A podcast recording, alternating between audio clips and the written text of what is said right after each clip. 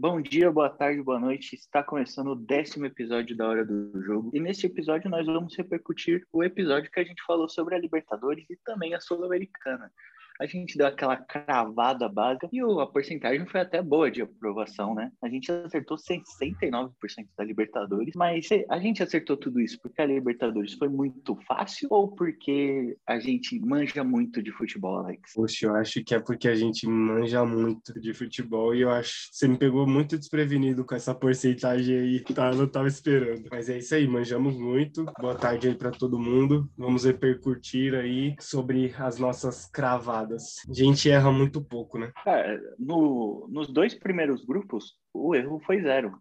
Falamos de Palmeiras e Defensa, passaram os dois antecipados. Internacional e Olímpia também passaram e a gente palpitou isso. E do Olímpia teve a interessante missão que o Olímpia precisava ganhar com quatro gols de diferença do Deportivo Tátira e ganhou de 6 a 2 Um jogaço, acompanhei, até para tentar fazer aquela betzinha e ganhar uma grana, mas o Olímpia passou nesse grupo e acertamos tudo aqui. Sim, a gente até comentou no, nesse podcast que a gente está repercutindo hoje que para o Palmeiras ia ser poderia ser algo mais difícil, né? Por conta de ter o time que ele tinha acabado de perder um campeonato, mas não foi isso que aconteceu, né? O Palmeiras eu acho que se manteve até a volta, né, contra o Defensa e Justiça lá como 100% né, no campeonato. Então deu bem bom pro Palmeiras e legal esse grupo do Inter aí que a gente cravou. É, o Palmeiras ganhou na Argentina e perdeu com o time reserva aqui no Brasil pro Defensa. É um confronto muito disputado entre os dois, como eles fizeram na Recopa. E aí, pulando pro grupo C, eu tenho até vergonha de lembrar que eu falei que o Santos ganharia o grupo. O Santos chegou praticamente eliminado na sexta rodada e na liderança ficou o Barcelona, em segundo Boca Juniors, nós falamos que ia passar Santos e Boca Juniors, mas o Barcelona surpreendeu e fez a melhor campanha jogando bola. E no grupo D, o Alex cravou. Tenho aqui que respeitar meu companheiro de podcast. Cravou Fluminense e River Plate. Eu não acreditava no Fluminense e nem boa parte da torcida do Fluminense. Mas o Fluminense jogou nem muito. O seu Geraldo, nem o seu Geraldo acreditava no Fluminense. Mas foi isso aí, cara. o homem acreditou gente... demais no Fluminense. É, um menino de Xerena. Então, esse grupo do Santos, cara, eu tinha falado que esse Barcelona aí era perigoso. A gente comentou também do, do The Strongest. E foi isso que complicou o Santos, né? perdeu pontos lá na altitude, perdeu duas vezes para o Barcelona de Guayaquil, né? E aí foi isso que complicou. E aí bateu né, no, no Boca Juniors e também apanhou, mas foi isso aí que acabou eliminando o Santos. É isso, você falou no podcast que o Barcelona era uma pedra no sapato do Santos e foi. Ganhou na Vila, ganhou na, no Equador, e aí contra o Boca foi um confronto direto, e contra o The Strongest, o Santos perdeu muito gol na altitude, e a altitude faz total diferença. É impressionante como isso ainda acontece no futebol e leva essa vantagem. No grupo D, foi o River Plate com Covid e com a partida espetacular de Enzo Pérez no gol. Foi um jogo muito ruim de assistir, mas aqui em casa a gente se reuniu, todo mundo aqui em casa assistiu a atuação de Enzo Pérez no gol e como deu raiva do horrível Santa Fé, que não chutou de jeito nenhum pro Enzo Pérez fazer a defesa. Mas é isso, o Júnior Barranquilla teve a oportunidade de matar o River Plate na, na fase de grupos, né? E não conseguiu ganhar desse horrível Santa Fé. É, então, a gente, eu, eu cravei aí que ia passar Fluminense e River, baseado em nada, em intuição, mas você também tinha falado que Santa Fé aí passaria, né? É, e aí entra aquilo lá que a gente falou. Não, falei o Júnior time... Barranquilha, peraí. Que isso? Não, você, fa... você falou Santa Fé antes. Falou que se o Barranquilha passasse, seria o Barranquilha. Então, o palpite final foi no Barranquilha. É porque o Barranquilha ainda estava na pré, né? Quando a gente Exato, gravou. É. Mas é, eu achava que o time colombiano chegaria mais forte. E vale ressaltar que nenhum time colombiano passou para as oitavas da Libertadores. Morte a Pablo Escobar. E que foi é isso, que foi exaltado no podcast anterior. Exatamente. Simpatia de pessoa. A gente pega essa essa fase boa do River Plate, né, que consegue um empate aqui, do River Plate não, do Fluminense que consegue um empate no Rio com o grandíssimo River Plate e vai lá na Argentina e ganha do River Plate mesmo com essa ressaca, né, do, da Covid, né, o River Plate é um time malhaço, né? Aí, ano passado, a gente viu muito o pessoal falando, quando o Palmeiras foi lá e meteu 3 a 0 se eu não me engano, né? Falou, pô, melhor jogo aí do time brasileiro na Libertadores, não sei quantos anos, que não sei o que e tal e tal. Aí eu até comentei, olha aí, ninguém falou do meu Flusão.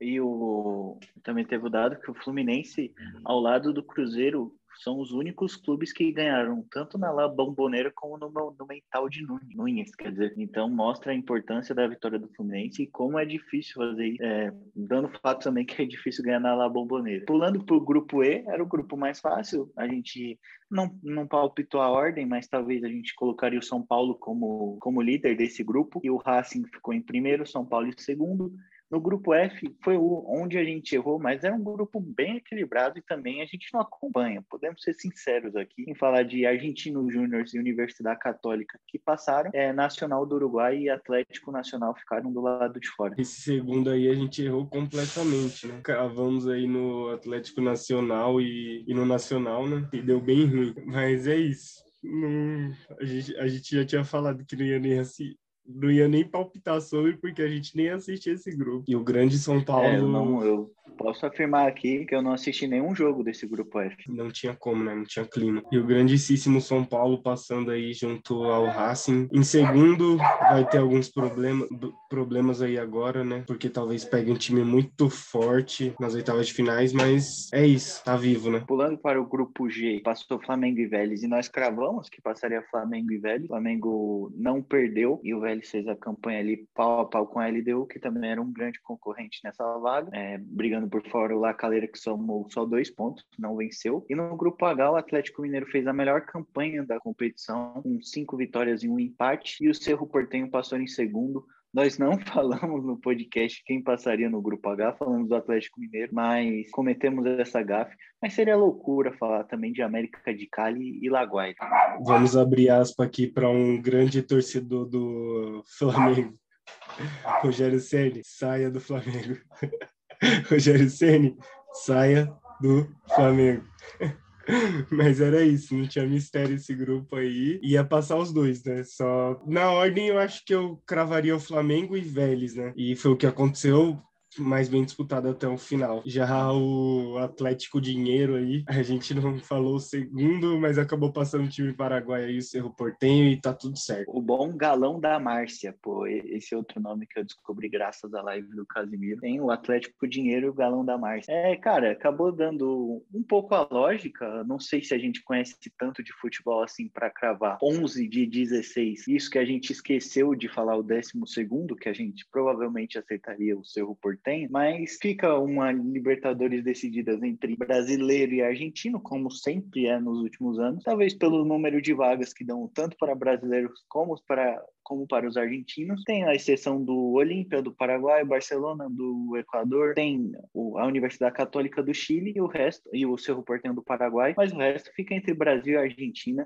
dando o detalhe que o São Paulo foi o único brasileiro a passar em segundo, mas também outro detalhe que o São Paulo poupou em três jogos da Libertadores para ser campeão paulista e acabou conquistando seu objetivo inicial da temporada, mas é isso, fica a expectativa. Os confrontos são bem esperados. Podemos ter aí mais de dois confrontos entre brasileiros. E aí a gente pode pular aqui. Não sei se você quer comentar alguma coisa sobre isso, Alex? Não, é basicamente isso, cara. O hora do jogo não erra. Quando erra, erra pouco. E é isso aí. Vamos lá para segunda divisão da Libertadores. É, a Sul-Americana ficou interessante, cara. É, a gente debateu isso no outro podcast, porque o formato, e eu acho que o formato errou, porque, por exemplo, o Corinthians que nós cravamos que passaria de fase, o Corinthians fez dois jogos que não importou em nada para o Corinthians. Então, acho que teve isso nessa Sul-Americana, teve bastante. Muito por conta de passar só um. No grupo A passou o Rosário Central, nós falamos do São Lourenço por causa do duelo do Santos. E talvez nós nos iludimos com o Santos, porque o Santos não passou e o São Lourenço também não. É, no grupo B, que é o grupo que tinha o Bahia, o Alex falou Independente. Eu tentei aqui dar uma de patriota e falar Bahia, né? Bahia que acabou sendo campeão da Copa do Nordeste, contra o Ceará, que também não passou no grupo C, passou o Arsenal de Sarandi, e a gente tinha falado que ia passar o Ceará, né? Sim, exato. É isso aí, cara. É o que eu tinha falado, né? Que a gente tinha discutido no podcast. Que se o time começasse mal, esquece. Não tinha como voltar e foi exatamente o que aconteceu com o Corinthians. O Corinthians empatou com River Plate genérico do Paraguai aqui em São Paulo. Aqui em São Paulo não, lá, lá no Paraguai. E aí quando chegou aqui, no último jogo, já sem chance nenhuma de avançar, vai e ganha de 4 a 0. E aí eu fiz até um paralelo sobre isso, uma analogia que eu tinha comentado com você que pareceu bastante o São Paulo combinacional no ano passado, que perdeu pontos no começo e aí quando chegou no, na última rodada contra o mesmo time, vai lá e dá uma goleadaça. É, nessa, nessa situação da Sul-Americana fica mais difícil ainda para tropeçar, porque na Libertadores você pode passar com três derrotas. Foi o caso do Olímpia. O Olímpia perdeu três vezes, mas teve a sorte do Deportivo Tátira e do Always Reed perder três vezes também. Na Sul-Americana, quem perdeu duas vezes não passou. É, vou até confirmar aqui, tipo, o Bragantino, que foi num grupo muito parelho. Os outros times perderam no mínimo duas vezes também. Então, mostra isso, né? Nesse novo formato da Sul-Americana, você tem que ser perfeito. O, o Independente não perdeu, o Rosário Central, Central perdeu uma, e aí, já pulando para o grupo D, o Atlético Paranaense passou, e o Corinthians ficou atrás do Penharol, mas ficou atrás por dois jogos de antecedência, né? E teve a grande frase do Alex: não passar desse grupo, vai passar em qual? Com a pontuação do Corinthians, ele não passaria em nenhum. Por isso que eu reitero aqui que deveria ter um segundo lugar aí fazer as oit... a pré-oitavas, se pode se, se chamar desse jeito, né? Entre os que passaram da Sul-Americana e depois pegar os que vêm da Libertadores, né? Do terceiro lugar. Seria algo mais interessante. Mas acho que para a competição ficou bem legal, assim. A gente pode debater isso aqui daqui a pouco, só para confirmar. No grupo F, nós falamos que ia passar o News Old Boys com um total chute, mas o Libertar jogou mais bola e passou. Do, no grupo do Atlético Goianiense, que foi eliminado invicto, ficou em segundo.